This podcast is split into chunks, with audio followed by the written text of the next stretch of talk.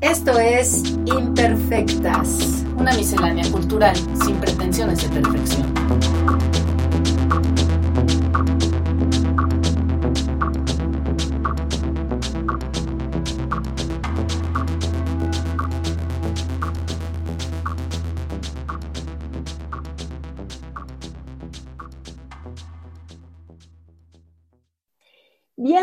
A este nuevo episodio de Imperfectas con doble R.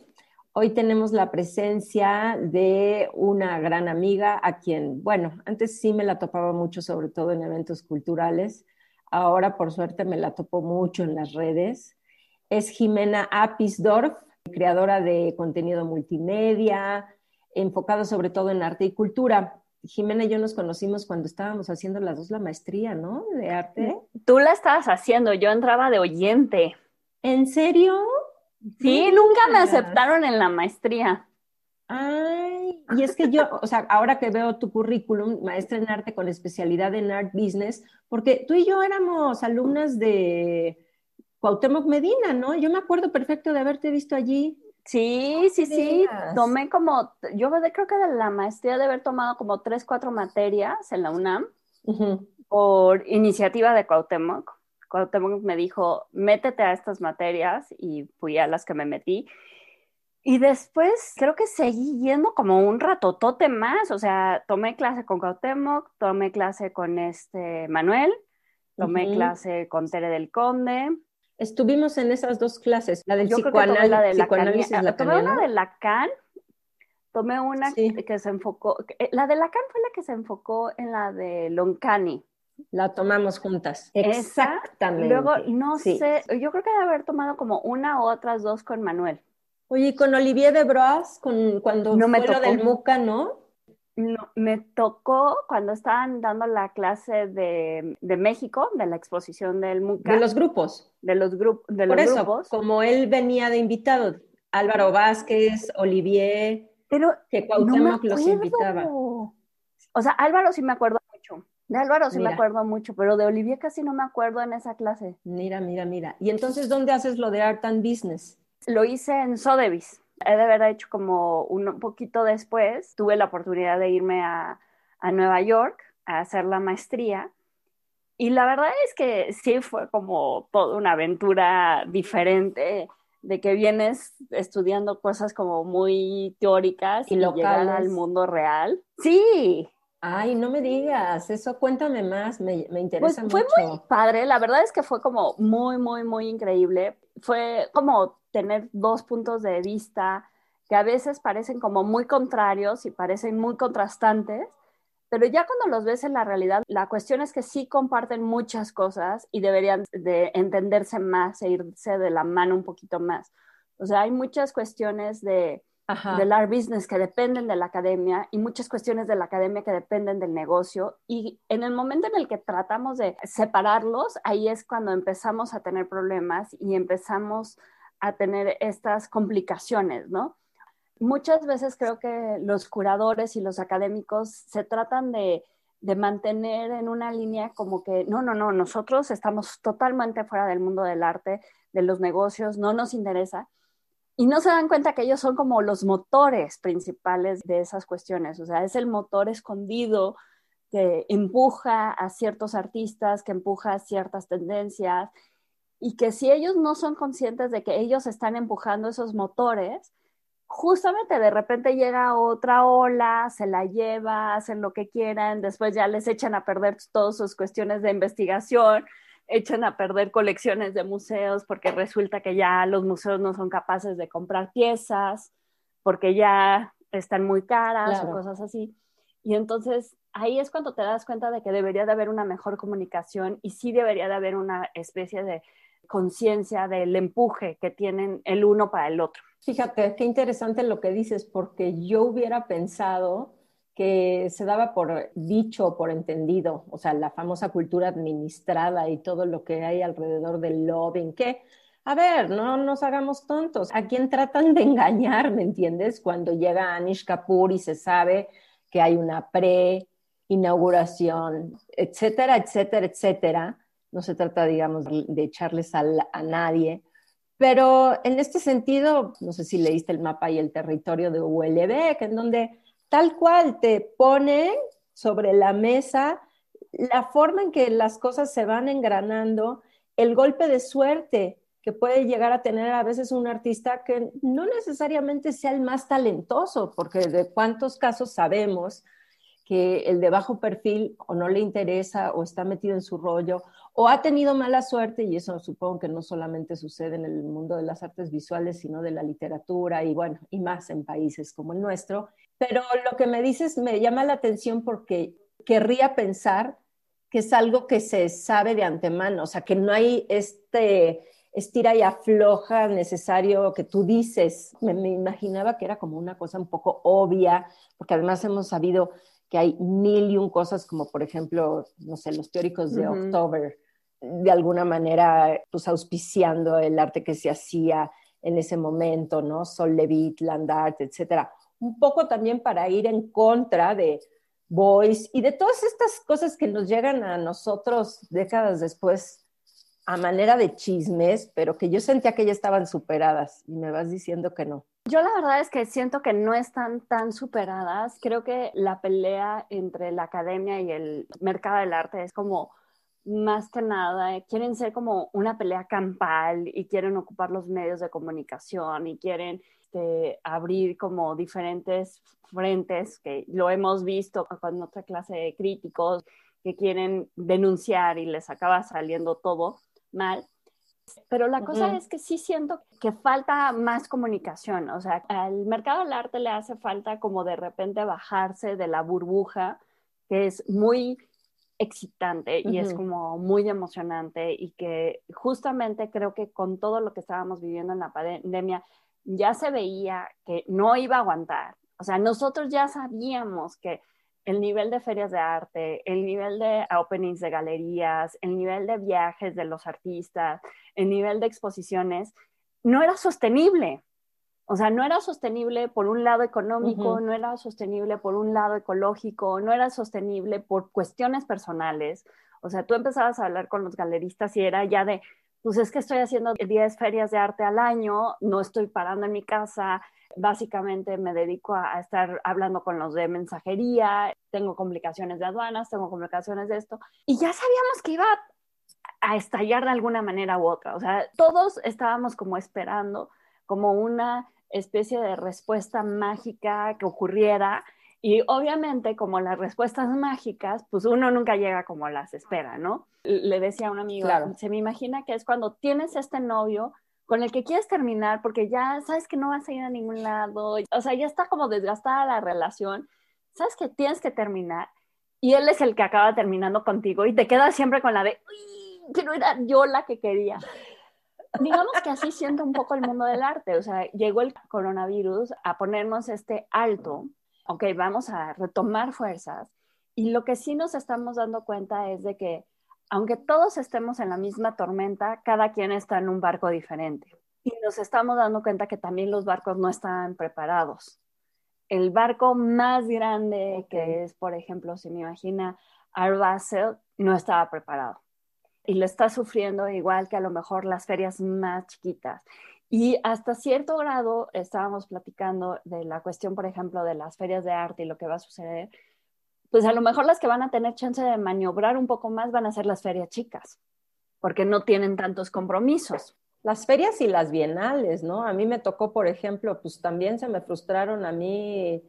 En el 2020 estaba invitada a participar uh -huh. con Andrea Junta en Mercosur y pues mi intervención finalmente eh, se resumió a un paper que va a salir online en un PDF, ¿no? Y bueno, esa soy yo ahora, imagínate los artistas, ahora imagínate ella como curadora, pero tienes toda la razón, doble sorpresa, y es que, digo, seguramente quienes nos siguen o quienes verán en las redes, eh, lo que también a mí me llama mucho la atención es tu trayectoria, porque no veo otra similar, de la cual admiro mucho, porque tú estás en todo, Jimena, en todo lo que tiene que ver con el arte, estás has logrado hacerte un nicho, digamos, en las redes, sobre todo, bueno, yo te sigo en Instagram, también hace poco descubrí que estabas en Twitter, Pero tienes, ahorita por favor recuérdanos los espacios que estás en ciertos medios de comunicación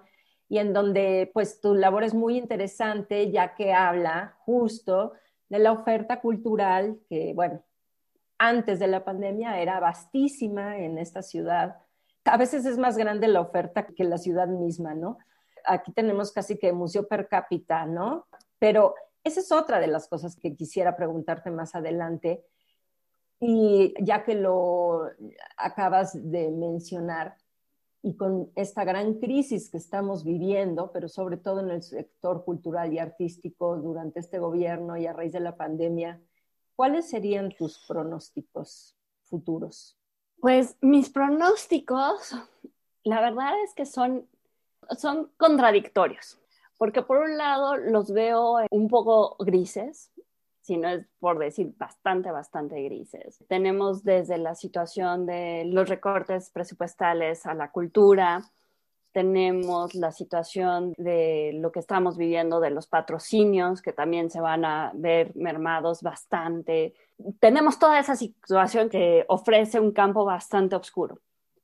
Pero por el otro lado, creo que también es un gran momento de oportunidad para los actores locales teníamos esta gran oferta y esta gran demanda y creo que hasta cierto momento en algún lugar mencioné que siento que esta gran oferta la cerró la exposición de Duchamp y Kunz que hubo en el Museo Jumex.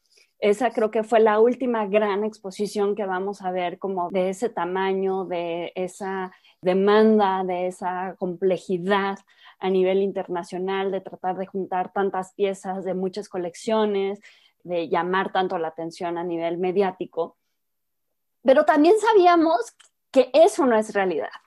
Sabíamos que eso era una parte de una burbuja y muchas personas que estábamos dentro del mundo del arte teníamos duda de esa burbuja. No sabíamos si es realmente donde queríamos estar en este mundo o hacia dónde queríamos ir. Entonces, en ese sentido, las instituciones culturales se van a tener que enfocar mucho en lo local van a tener que buscar mucho las cuestiones de lo que está pasando aquí y de los artistas que van a ser capaces de responder a esa, a esa búsqueda local. Que otra vez ahí regresamos al problema de que yo creo que vamos a tener como dos, básicamente dos clases de exposiciones. Vamos a tener las exposiciones de artistas que van a tener la capacidad de llegar a las instituciones y decirles, yo te resuelvo absolutamente todo, y no van a ser los mejores artistas, sino los que tengan como más capacidad económica. Y por el otro lado va a ser los artistas que se quieran arriesgar y quieran apostar el todo por el todo, a pesar de quedarse sin nada.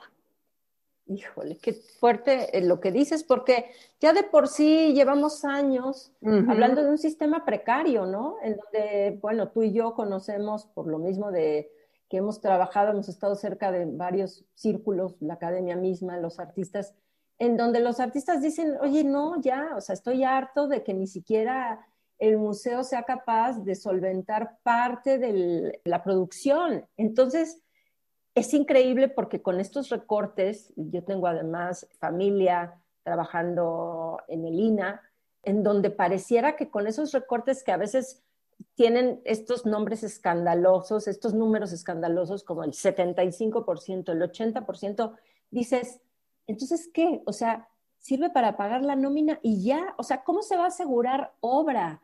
¿Cómo, bueno, exacto, y cómo se va a producir obra? O sea, ¿qué? Nos vamos a encargar ahora en adelante de hacer puras retrospectivas que impliquen no producir y creo que es algo que también pasa mucho, por ejemplo, y recientemente con lo que pasó en Fidecine y con esta demanda de los cineastas diciendo, ¿cómo es posible? Pero al mismo tiempo te enteras también del otro lado y dices, es que también hay gente que se va a hacer lobbying a todos los festivales, que dice que quiere esta cantidad cuando en realidad toma mucho menos y esa lana, un poco como lo que la pornomiseria de los cineastas colombianos nos enseñaban, ¿no? El gran cineasta de gran nombre que se la pasa chingón en todos los festivales. Y ahora, pues, en realidad lo que también va a pasar es que el cine se va a tener que poner las pilas de la misma manera que, pues, el arte, pero tú no crees que aquí la IP, o sea, si hemos vivido definitivamente en un sistema patriarcal que por angas o mangas vemos que se está rompiendo, pero ¿qué clase entonces de participación tendría la iniciativa privada en esto? La cosa es que la iniciativa privada está en la misma situación. O sea, si vemos cómo está, están las instituciones culturales y la iniciativa privada, pues resulta que la iniciativa privada pues también tienen que empezar a hacer recortes porque no pueden estar trabajando todo el tiempo que necesitan. Ahorita estamos sufriendo los recortes de la luz, que ya le están empezando a hacer las preguntas de qué va a pasar con las empresas que sí necesitan abasto las 24 horas del día de la luz. Ahorita es un poco como complicado llegar con alguien a pedirle algún tipo de apoyo económico, porque básicamente creo que la respuesta va a ser, es que nosotros también necesitamos ese ese apoyo. económico. Entonces, la pregunta sería, ¿a quién sí son las industrias a las que les podríamos pedir, no?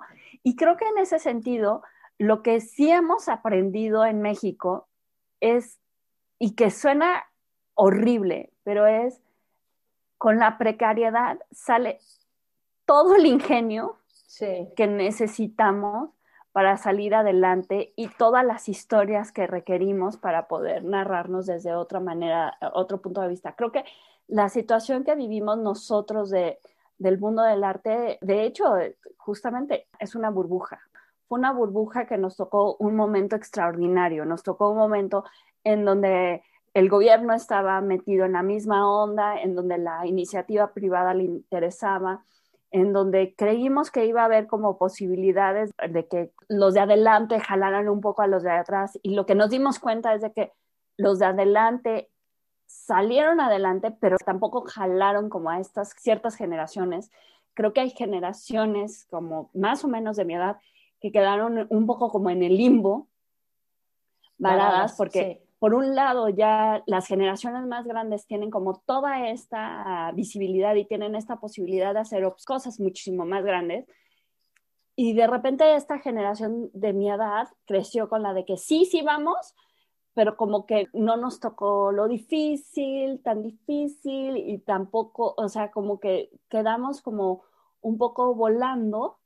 Y en cambio las generaciones que vienen ahorita saben que no les va a tocar nada saben que no hay como, si ellos no se empujan a sí mismos, no va a llegar el curador mágico que les va a venir a solucionar la vida, no va a llegar el galerista que va a venir y les va a decir, yo te voy a comprar toda tu obra.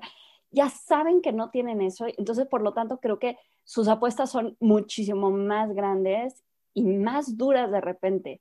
Entonces, yo la verdad es que a estas nuevas generaciones que están saliendo de la Esmeralda, que están saliendo de la Facultad de, de Diseño, las estoy viendo como con mucho empuje, porque aparte, ellos ya crecieron con este entorno.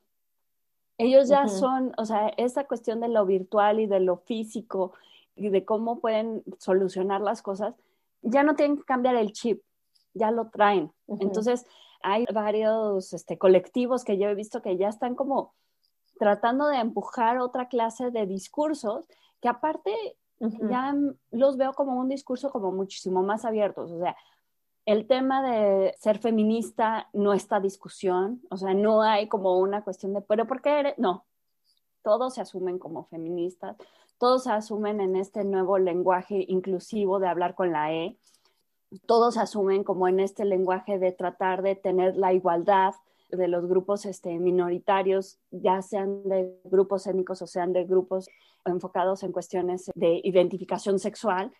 Entonces, por lo tanto, creo que a lo mejor ellos van a ser los que van a empujar y van a crear una nueva forma de ver las cosas. Los que estamos ya, pasamos esa generación, sí tenemos que presentarnos cómo encontrar nuevos espacios de comunicación y también nos estamos dando cuenta de que ya no necesitamos al adulto que venga y nos certifique. Claro, pero esto no es algo que ya había pasado o que ha pasado muchas veces. O sea, yo recuerdo mucho los inicios del NetArt y cómo pues tenemos hoy por hoy Arco Madrid, Ars Electrónica, y sí podría estar un artista como Lozano Hemer, que en realidad pues de mexicano no tiene mucho, porque pues él se hizo en Canadá, y pues todos son lucecitas, etcétera, pero los que llegan a hacer un impacto real en ese tipo de ferias, desde el inicio del arte y los nuevos medios, pues era Europa Oriental que recibía la basura de Occidente, Commodores viejas con las que hacían cositas, Bukowski con la Lianina, Alexei Shulgin, y después, después, como acabas de decir, pues el ingenio mexicano en personajes como Marcela Armas, Gilberto Esparza, Iván Puig, etcétera. Entonces, a lo que te refieres es que vamos a regresar de pronto a una especie de, digamos, de los inicios del arte correo a falta de dinero, más de arte online, sobre todo porque pues, sabemos que ahorita toda la oferta que los museos nos pueden dar está por el confinamiento global en línea. Entonces, o sea, aún hay más yo creo que va a haber muchísimo más, porque lo que tenemos que entender es cómo están funcionando las nuevas plataformas y cómo están funcionando estos nuevos sistemas de comunicación. Yo creo que lo que tú mencionas de los artistas, de Marcela Armas, de, de Gilberto, de Esteban, quedó muy ubicado en el mundo del arte. O sea, ese es su nicho y esos son los nombres que suenan en el nicho del mundo del arte.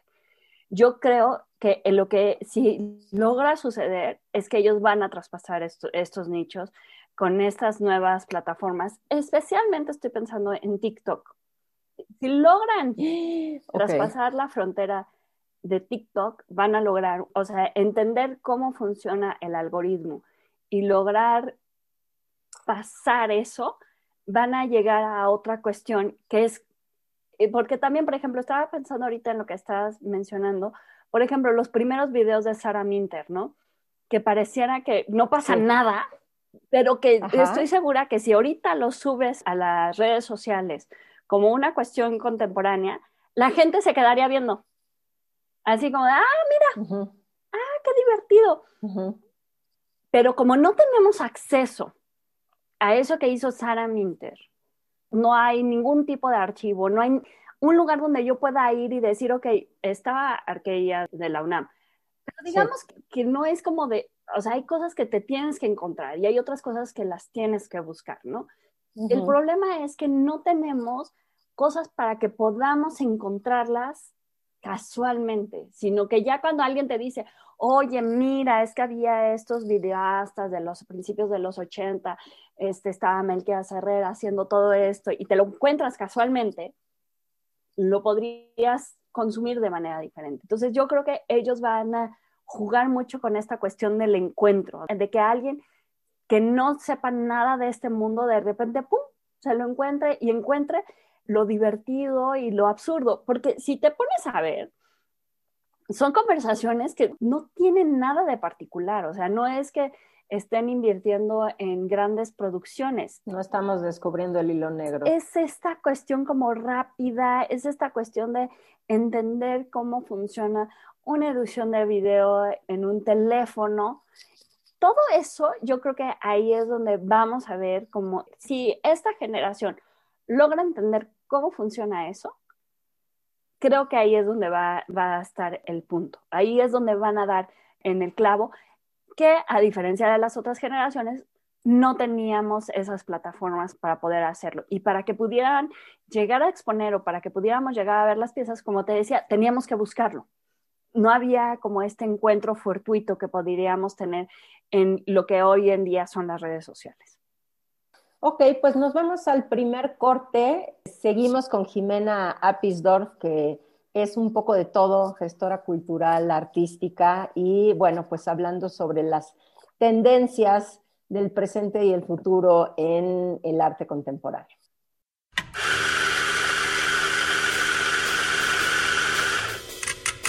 Expreso doble, cortado, americano, latte, cappuccino, white, cold Todas nuestras bebidas están preparadas en el tiempo exacto dosis perfecta, el molido justo y el beneficio agregado del cariño para lograr el efecto buen tono. Buen tono café. Todo está bien. Avenida Universidad 1887, local 5, Oxtopulco, Coyoacán. Búscanos en Facebook, Twitter e Instagram como arroba Buen Tono Café. Ven por un café a buen tono. Café cantante. Regresamos, estamos aquí con Jimena y yo quiero poner, volver a poner el dedo en la llaga. Me interesa mucho dos cosas. Siento que has hecho una labor muy importante a nivel Internet denunciando justamente estos presupuestos que son de risa loca para la industria cultural, pero sobre todo para el museo y la galería. Y lo que me interesa además es que no solamente se quede en un ataque, o sea, tú pones las cosas, digamos, en la mesa para intentar pensar, pues, ¿qué sigue? ¿Cómo nos podemos rearticular? Ya me quedó claro, pues sí, no hay de otra más que reinventarse o morir. Esa, aunque es la primera pregunta, me gustaría que me la respondieras al final, porque cuando digo el dedo en la llaga, sí quiero saber qué opinas con el proyecto de Orozco en Chapultepec. Tengo otra vez opiniones encontradas. Con un amigo en algún momento estaba, estaba quejándome diciendo, no, ¿cómo es posible que eso vaya a suceder? Es una mentada de madre, es un proyecto que es innecesario, es un proyecto que no sé qué, no sé cuánto. Y uno de mis amigos me contestó muy francamente y me dijo, bueno, ¿qué prefieres? ¿Que sea Orozco o que sea el que hace los timos? Y yo sí, dije, no, no, no, a ver, espérate. No, no, no, o sea, cualquiera de las dos opciones está horrible. Y me dijo, sí, pero la cosa es de que va a suceder porque va a suceder. Ya están dando los contratos, ya están dando las licitaciones eso no lo van a parar. Es el único proyecto grande que tiene la Ciudad de México en el sexenio de Claudia Sheinbaum. Va a ser el proyecto como insignia de esta administración. No está haciendo nada por el metro, no está haciendo nada por el transporte, no está haciendo un segundo piso. Este tiene que ser su gran, gran, gran proyecto. Y cuando me hicieron la pregunta de si prefiero que sea Orozco o que sean otros artistas que no están dentro de la línea de Orozco, ahí fue cuando dije, no, o sea, si contesto esa pregunta, siento que es como de, ¿cómo prefieres morir? Claro. Y en ese sentido dije, bueno, espero que tan siquiera este Orozco tenga la capacidad de poder atraer artistas con los que ha trabajado en el pasado y que tengamos la posibilidad de ver piezas únicas que no sean parte de una bodega que se quieran tratar de deshacer. Deseo pero la realidad es que sí opino que es un proyecto innecesario. Okay. Antes de la pandemia era innecesario, con la pandemia es aún más doblemente innecesario y la verdad es que como artista hay muchas cosas que admiro de Orozco. Ahorita como gestor cultural me cuesta trabajo pensar cómo va a justificar este gasto semejante con la historia. O sea, no va a ser una cuestión de que me pueda justificar en estas conferencias de prensa que son como medio inventadas, que de repente así, domingo a las 11 de la mañana estamos haciendo una presentación y que ni siquiera está presente. Está en Japón. Está en Japón porque vive en Japón.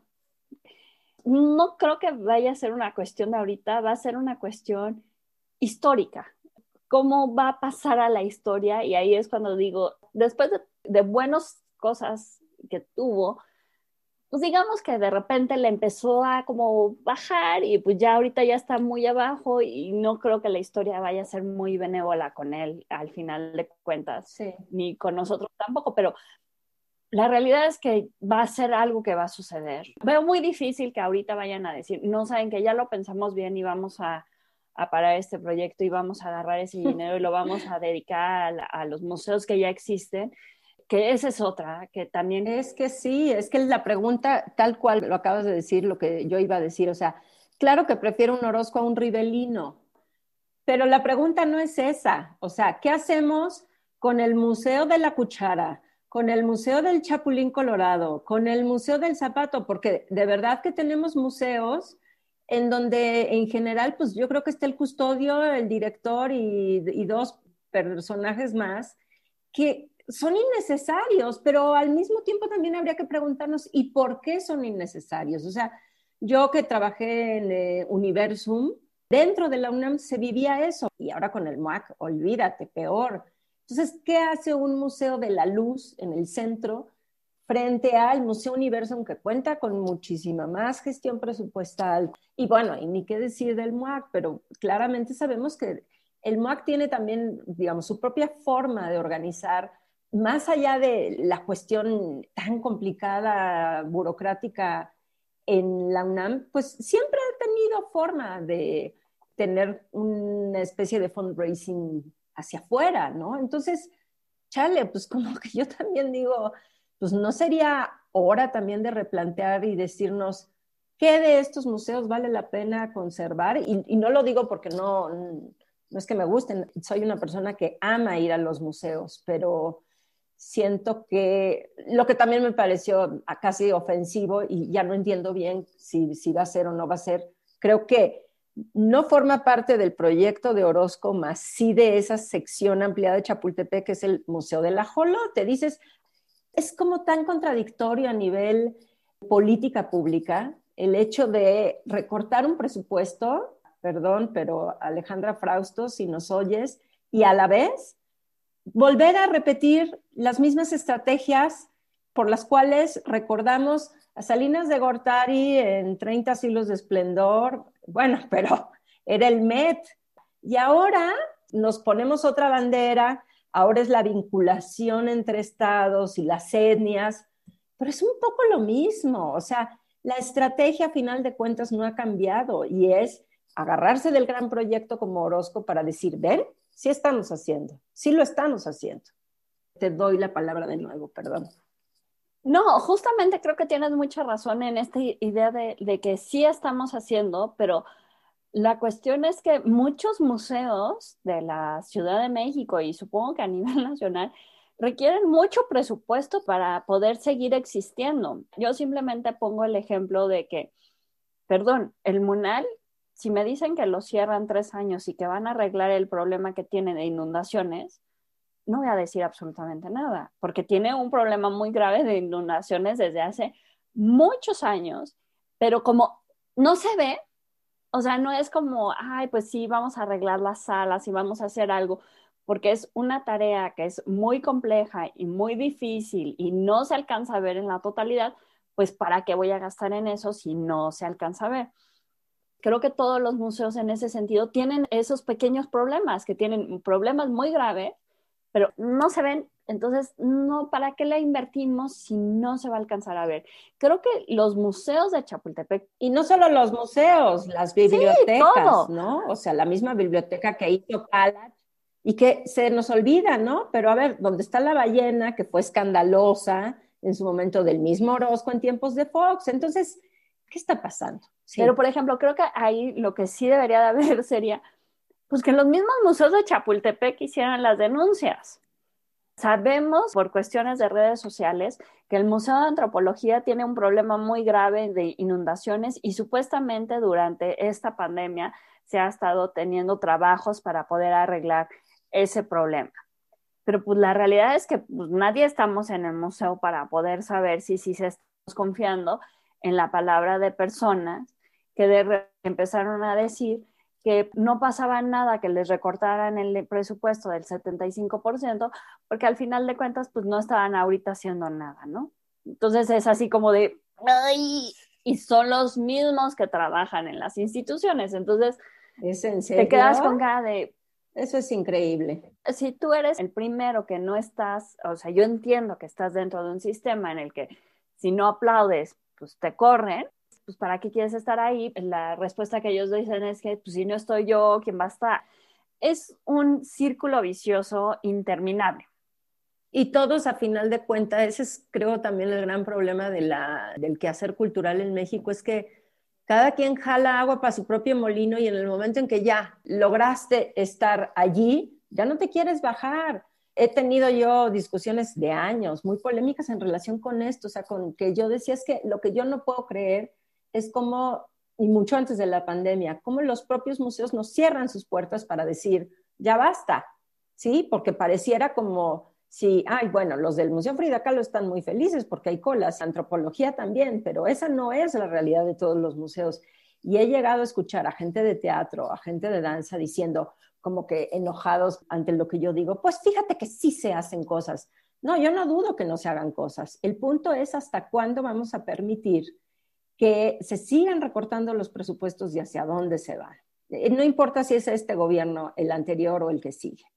No ha habido diferencias así que uno diga, hoy no, sí, claro, o sea, la gran diferencia, aunque sí creo que uno de los grandes puntos fue que este gobierno dentro de la comunidad cultural entró muy amparado con ella. O sea, la comunidad cultural cobijó a este gobierno con la idea de que iban a ser como el gran cambio y creo que la desilusión de la comunidad cultural respecto a este gobierno es muchísimo más grande que todas las demás. Exactamente. Guess what, ¿no? Exacto.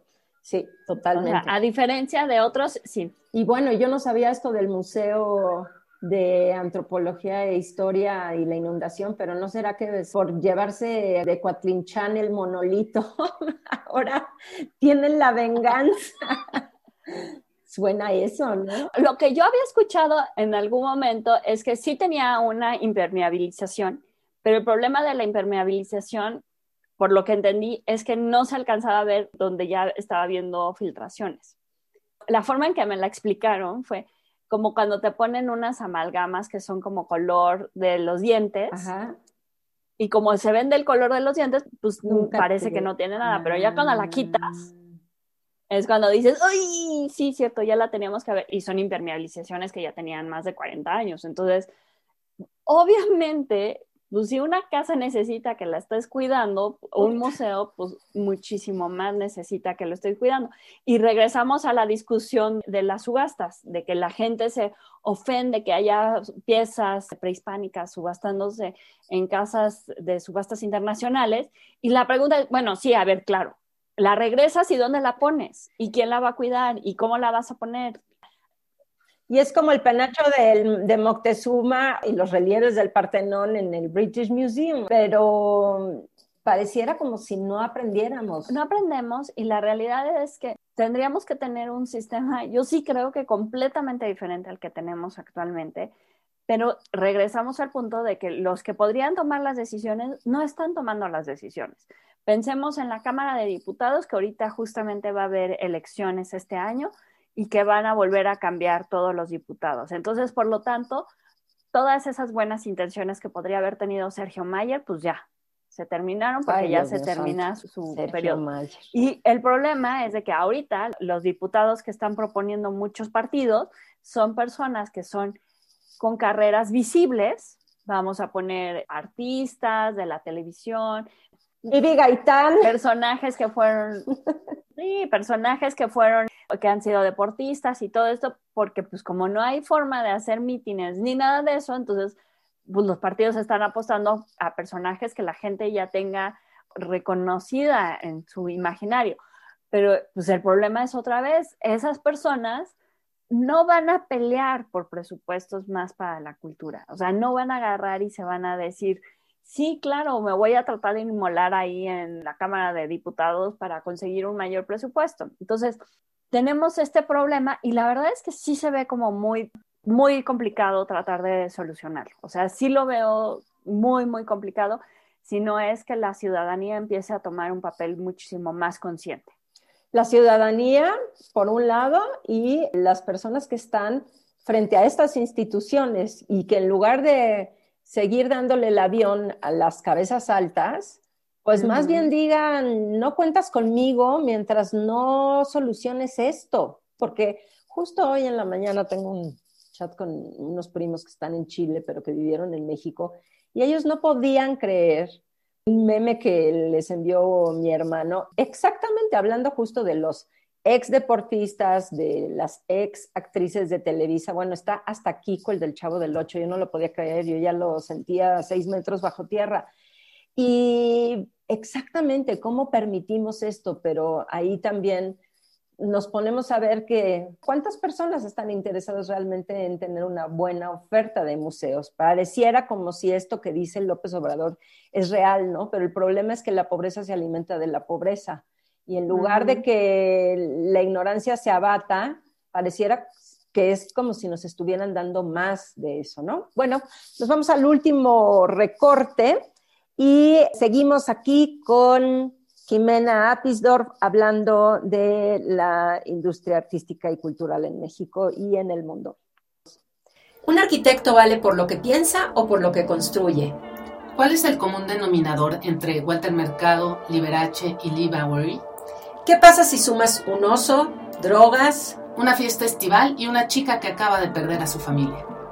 Estas son algunas de las preguntas que obsesionan a un par de imperfectas. Yo soy María Paz Amaro. Y yo Adriana Vera. Y nosotras somos imperfectas. Acompáñanos en Spotify, Apple y cualquiera de las plataformas de podcast. Suscríbete a nuestro canal y síguenos en nuestras redes sociales. Imperfectas. Con doble R. Bueno, para que no nos deprimamos, Jimena, yo sé que tú en ese sentido estás súper consciente de todo lo que sucede en México y en el mundo.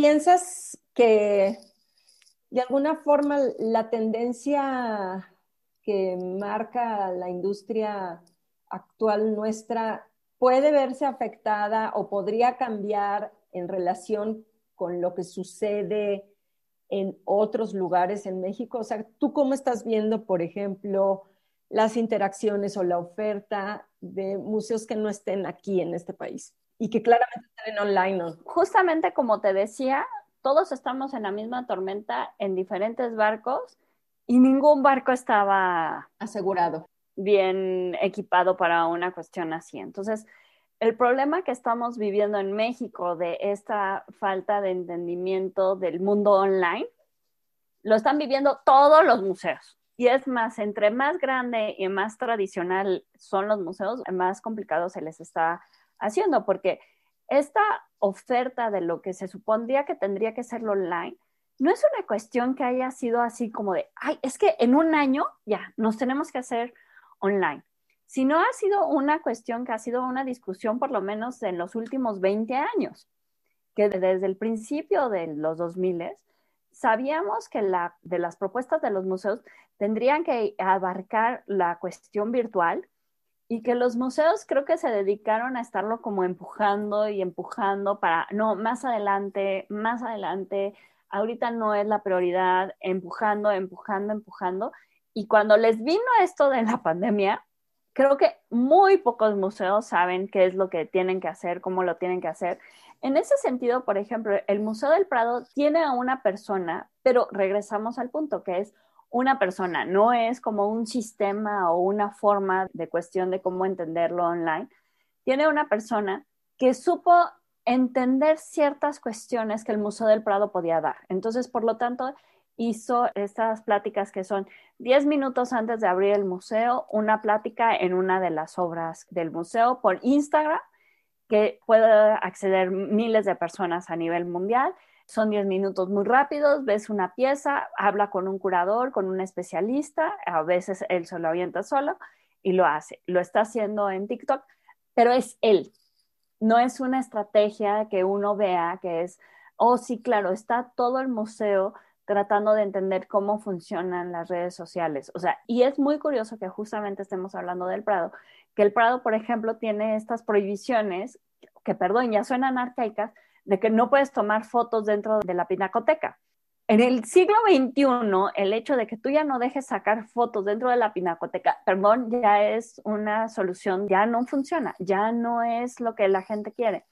Entonces, creo que ningún museo se ha dado cuenta de que el museo está más allá del edificio y de las obras, sino tiene que ser una forma de comunicación y una forma de producción. Y si no entienden que son productores de contenido, entonces vemos a los museos haciendo estos patadas de ahogado, que es, sí, claro, tenemos nuestra cata de vino, no sé qué, tenemos nuestra presentación de té, quién sabe qué, tenemos nuestra presentación de café, perdón, los museos no tendrían por qué estar haciendo ni catas, ni presentaciones de té, ni de café para los miembros de sus fundaciones, que es principalmente donde se está viendo. Tienen una cantidad de contenido tan rico que deberían de estarse focalizando en qué es lo que está viviendo la sociedad y qué es lo que queremos ver hoy en día. O sea, tenemos grandes ofertas a nivel media, o sea, estoy pensando principalmente en las plataformas digitales que están recurriendo a historias que ya no eran como tan usuales. Estoy pensando principalmente en el caso de Bridgerton, que ha sido un éxito en Netflix. Estuvo, creo que ubicada, no sé si dos meses casi, casi como la principal serie que se estaba viendo dentro de la plataforma, producido por ellos mismos.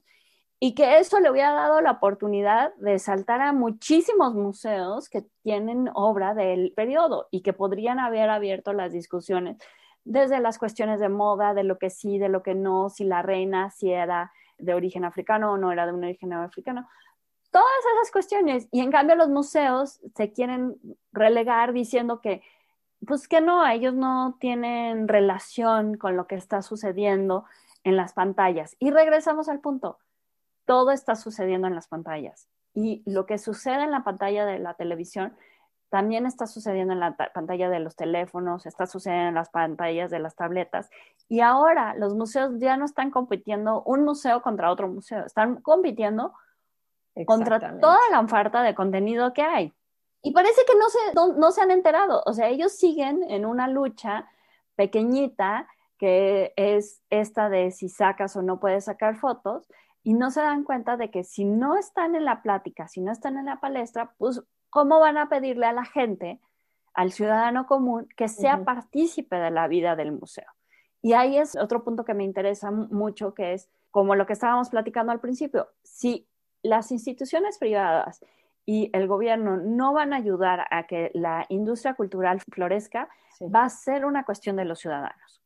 ¿Y cómo es que tú vas a hacer que esos individuos quieran ser partícipes de lo que tú estás ofreciendo? Si no los estás incluyendo en la conversación y crees que no es lo más importante. Va a estar muy, muy, muy complicado. No he visto ninguna institución que yo diga, wow, dio al clavo ninguna, ni a nivel museos, ni a nivel galerías, ni a niveles, ni a nivel ferias. Todas están tratando de entender. Lo más triste es que las que tienen más dinero parece que lo hacen más mal. Y, casi, casi hiciera como una apuesta así como de, a ver quién lo puede hacer peor. Pues ojalá y todavía alguien nos pueda sorprender, pero entonces cuando tú hablabas de TikTok en el sentido de superarlo, no es rebasarlo, sino es que los museos entiendan que en TikTok también se pueden hacer cosas interesantes. O sea, TikTok, la verdad es que es una plataforma que tiene muchas, obviamente tiene un montón de problemas, como lo que hemos visto de las cuestiones tanto de Facebook, de Instagram, de Twitter, las cuestiones de privacidad y todo eso.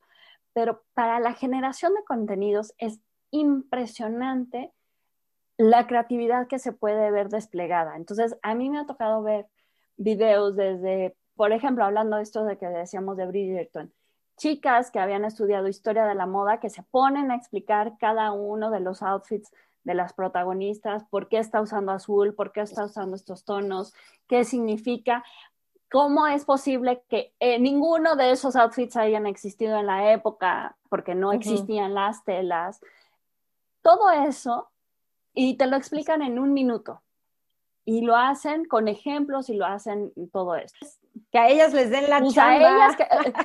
Justamente, pero regresamos al punto de que quieren recurrir a gente que supuestamente tiene como mucha cuestión diestra y regresamos a los problemas de las marcas. Cuando quisieron empezar a usar a los influencers y se dieron cuenta de que, ay, sí, claro, contrato al influencer que tiene 100 mil seguidores y resulta que nadie te compra porque el influencer de 100 mil seguidores no es al que tienes que buscar, tienes que buscar al que tiene a lo mejor mil, pero que esos mil están comprometidos con esa persona. Entonces, los maestros, eh, estoy sorprendida, justamente hicimos una tarea donde los chavos tenían que comentar como qué redes sociales o qué estaban viendo, y me recomendaron mil veces maestros, maestros que se sientan y se ponen a hacer dibujos y se ponen a hacer bocetos y se ponen a hacer cosas y se ponen a explicar cada, para qué sirve cada uno de los plumones.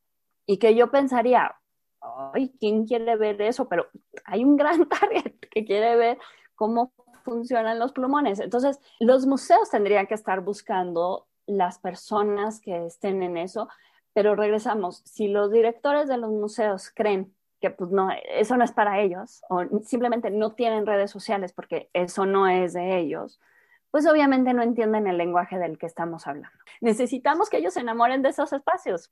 Necesitamos que las personas estén viendo lo que está sucediendo. Necesitamos que ellos sean los primeros consumidores. ¿Quiénes son ellos? Las personas que trabajan en los museos. Y que empiezan a no considerar el museo como una institución que está fuera de la sociedad, sino que está adentro de la sociedad y que necesita hablarle a este público nuevo, a este público de 16 años, que vamos a ser realistas, María crecieron ya con los museos, crecieron ya con las ferias del arte. No les tienes que explicar tanto ciertas cosas. Ellos ya lo vivieron, ya saben de qué se trata. Nada más el chiste es cómo jalarlos, cómo involucrarlos. Y necesitamos que se involucren porque necesitamos que los apoyen. Claro. Hay un ejemplo más o menos reciente que me recordó a todo esto que estás diciendo. Cuando estuvo Anish Kapoor, que fui yo a una de las visitas guiadas, digamos, cerradas nunca me asomé a lo que había al lado y estaba nada más y nada menos alguien que gracias a eso descubrí que era Isaac Julien.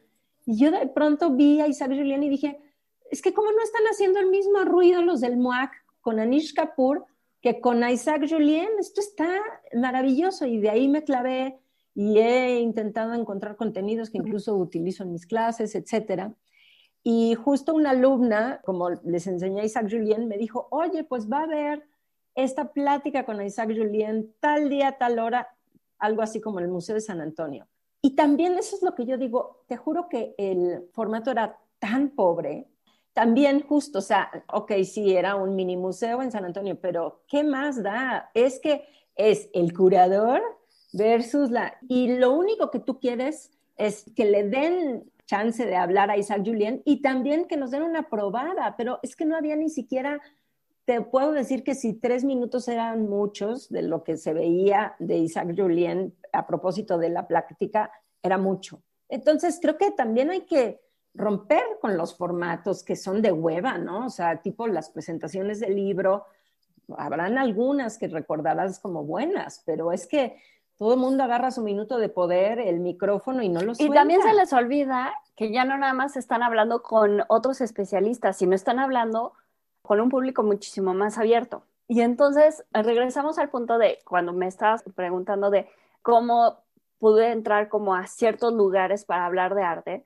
porque descubrí que no había nadie que estuviera hablando de arte en términos de que la gente que no se dedicaba al mundo del arte estuviera hablando mi mamá es una persona que lee, que ve, que visita, que hace.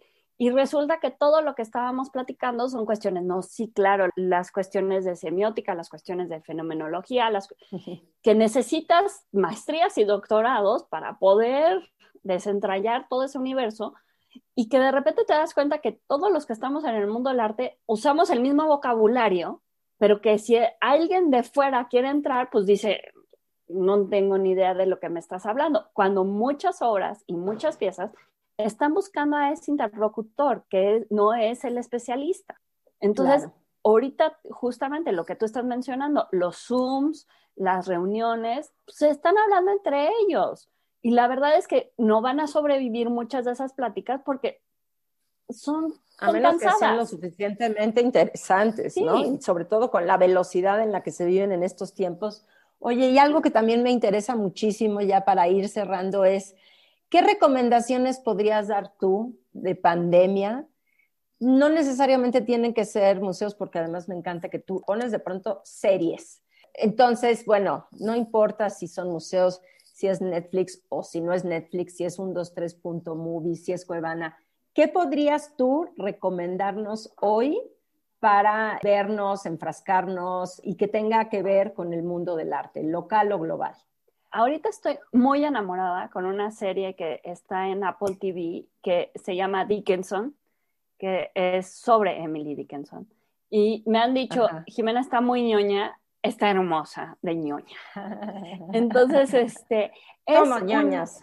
sí, sí, yo sé que sé, sé mi público es una serie que lo que está haciendo es justamente cómo atraer la mirada a una poeta que es clásica, que todo el mundo se supone que sabemos que ha escrito, que todo el mundo sabemos más o menos su historia, y cómo los problemas que estamos viviendo hoy en día no son problemas de nosotros, sino son problemas que ya vienen desde hace muchas épocas. Entonces, el gran problema de esta Emily es cómo enfrentarse a la fama.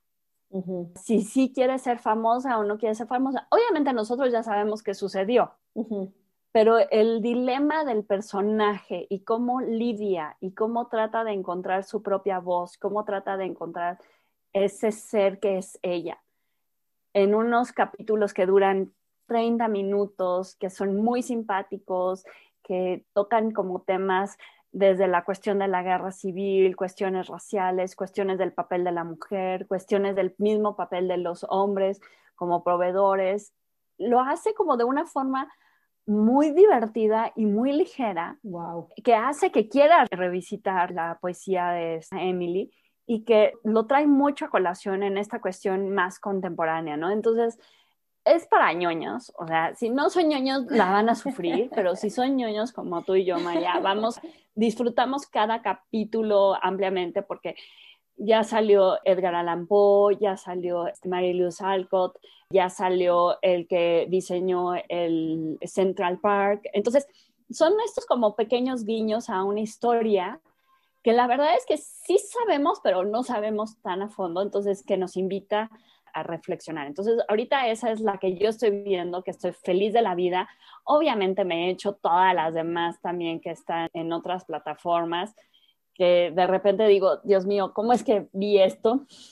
Pero que sí te ayudan como a abrirte, digo, obviamente me eché Bridgerton, que ahorita es la... Esa la, no la he visto, ¿sabes? Es la serie. que está guapísimo. Está el, guapísimo. principal, pero no la he visto. Me da mi ser ñoño dice, ¿de verdad? La voy a ver con todo y que sé que se trata pues de una fantasía sobre la fantasía sobre la fantasía. Pero bueno, pues... Es la clase de serie que puedes ver en lo que estás haciendo otra cosa, sí. como el que hacer, y nada más le das así, ah, el vistazo, y ya no te sientes tan culpable. ¿Y de museos hay algo que valga la pena que tú nos puedas recomendar, seguir o ver, o de plano nos avisas para cuando haya algo? Bueno, ya dijiste lo del Prado, que me parece interesante. Lo del Prado yo creo que es de los que más me gusta. Me gusta ver eh, los lives que hacen en el Museo de San Petersburgo, pero obviamente los hacen en ruso, entonces es como divertido porque te enseñan las obras y hablan en ruso y no tienen ni idea de lo que están diciendo. Entonces, en ese sentido está, está divertido verlo, ¿no? Como cuestión cultural me gusta. Y la verdad es que los museos están tratando de subir piezas, están tratando de hablar, pero te digo, no he encontrado todavía ese que yo diga, wow, wow. Y aparte, también estamos viviendo como este momento en el que estamos en el entremedio de que terminó el año pasado y está empezando este año y parece que todavía no acaba de comenzar el año por completo. Entonces, yo espero que con lo que vaya sucediendo a lo largo del año vaya mejorando la situación. Ojalá. Oye, ¿y en qué andas ahora? Porque sé que también eh, das, pusiste junto con algunos socios una empresa como de gestión cultural. No, no acabo de entender bien de qué va, porque bueno, tú también haces muchos lives en Instagram con personas de los museos, de las galerías, bueno, de la cultura en general, pero ¿de qué va ese proyecto? Y también a la par de eso, pues ya cerramos con dónde te encuentra la gente, en qué medios sigues presente. Pondremos todo eso obviamente en la información de podcast, de este episodio, tus redes, etcétera. El año pasado, junto con unos amigos que tuvimos la oportunidad de estar en un seminario que era sobre asuntos jurídicos de la cultura, para hablar justamente del derecho de la cultura cuando se vino el momento de la pandemia llegamos a la conclusión que había falta mucha profesionalización en el mundo de la cultura. Entonces, tenemos este problema acerca de los gestores culturales que pareciera que son todólogos, ¿no?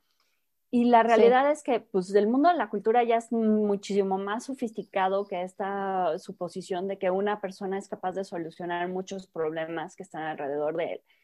Y con esta preocupación es que nos juntamos personas de diferentes ámbitos para poder ofrecer un panorama como muchísimo más amplio y para que sepas a quién acudir cuando tienes ciertos problemas. Entonces, básicamente hay abogados, hay contadores, hay justamente personas dedicadas al activismo, indígenas sobre todo, personas que se dedican a saber cómo funcionan las, las ferias y los formatos de, ay, ¿cómo se llaman los de las de cine? Bienales, festivales. Ah, ¿Festival? Festival, festivales de cine. Y justamente a partir de los conocimientos que tenemos, es que empezamos el año pasado a ofrecer una plataforma de cursos acerca de estos temas. Entonces, el año pasado impartimos cuatro cursos. Uno fue sobre cuestiones de impuestos, cómo hacer tus impuestos y a quién acudir para ciertas preguntas muy concretas de cuestiones de impuestos, más cuestiones en la cultura cuestiones de derechos de autor que hoy en día son tan importantes y que tenemos que defender, cuestiones de cómo está haciendo los cambios de las cuestiones digitales y estas entradas. Ese curso fue como muchísimo más filosófico con este Carlos Lara. Y mi curso que yo di fue sobre discursos curatoriales en relación a género. Pero el chiste es que no eran discursos curatoriales de género, sino de otra cosa que pudieran abarcar las cuestiones de género para decir que la cuestión de género está en todos lados, aunque no nos los pongan. Ese creo que ha sido el curso más largo que nos las aventamos de cuatro semanas. ¿Es como una plataforma de asesoría o son una serie de cursos a los que las personas pueden acceder? ¿Dónde te encuentran para esto? Pues básicamente tenemos como las tres funciones. Tenemos la asesoría, tenemos los cursos y tenemos la plataforma para que si se acercan, nosotros podemos ayudarte a planear lo que tú necesites. Estamos en Sociedad Andante, nos pueden encontrar en Twitter, en Instagram, en Facebook, en YouTube. Y ahorita, justamente como te decía que estamos como empezando, este año decidimos que íbamos a dar unas pláticas para las fechas especiales. Entonces ya llevamos dos pláticas. La primera fue sobre el Twitter cultural, que fue el día 6 de enero. Entonces platicamos acerca de lo que significa la plataforma de hashtag de Twitter cultural y cómo la están usando en España y aquí en México. Y el domingo 14 tuvimos una plática con el curador del Museo del Prado, Carlos Navarro, sobre la exposición Invitadas, que es esta exposición que trata de abarcar una visión acerca del comportamiento de la mujer dentro del mercado del arte en el siglo XIX en España este, una visión muy interesante. Entonces, la verdad es que seguimos haciendo cosas. Ahorita, como te decía, estamos en principio de año y estamos jalando, viendo para dónde vamos, pero la verdad es que estamos muy contentos, somos 10 personas y si hay personas que se quieran sumar, nos va a dar mucho gusto este, aceptarlos, pero justamente es la idea de que sí necesitamos personas que sepan sobre el derecho a la cultura, sobre el derecho de autor, sobre cómo administrar nuestras instituciones y todo eso. Y sabemos que no es una sola persona, somos por eso una sociedad. Y bueno, ya para cerrar, a mí me pueden encontrar en arroba Jimena Apisdorf, tanto en Twitter como en Instagram y también en TikTok, aunque en TikTok yo no subo tanto, nada más me dedico a ver. Y pues muchísimas gracias, María. Oye, ¿y qué medios estás? ¿Sigues en Radio Ibero o en cuáles estabas? Ahorita ¿De qué hora, sigo, qué hora para que la gente sepa? Ahorita sigo en Ibero 99 con una participación en Radar 90.9, que es los viernes a las 8.45 aproximadamente de la mañana, de 8.45 a 9 de la mañana. Y pues las demás, ya sabes cómo es esto de la pandemia, se fueron como diluyendo algunas, entonces ya veremos qué sucede después de la pandemia. Ay, Jimena, pues qué grato platicar contigo, aunque sea con esta virtualidad de por medio. Me da muchísimo gusto, siempre te escucho pues con una nitidez que casi que me dan ganas de ir con las personas que conozco del mundo y digan, es que dense cuenta, hay cosas que están pasando, pero bueno, pues ojalá te agradezco muchísimo que nos hayas concedido este tiempo y pues mucha suerte y ojalá y como dices, dentro de esta reinvención hayan más sorpresas buenas que malas. Esperemos que sí. Muchísimas gracias, María. gracias. Muchas gracias a los que nos escuchan y pues por ahí nos estaremos viendo. Acuérdense que nuestras redes son arroba imperfectas en Instagram y en Twitter, imperfectas con doble R, y que también tenemos un correo imperfectaspodcast.gmail.com. Gracias, nos vemos. Gracias.